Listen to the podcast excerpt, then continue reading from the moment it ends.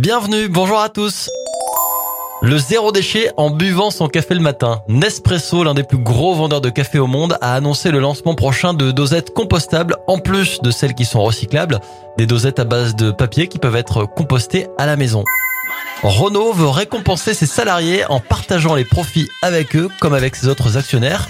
La marque automobile va donner à une majorité de ses salariés la possibilité d'acquérir des actions à prix réduit de 30% Concrètement, ça veut dire que presque tous les employés de Renault seront détenteurs d'une partie de l'entreprise. Une belle récompense pour un acteur américain qui a fait un carton cette année dans nos cinémas. Tom Cruise fait son entrée dans la patrouille de France. Il a reçu le titre de membre honorifique de cette patrouille pour son rôle dans Top Gun.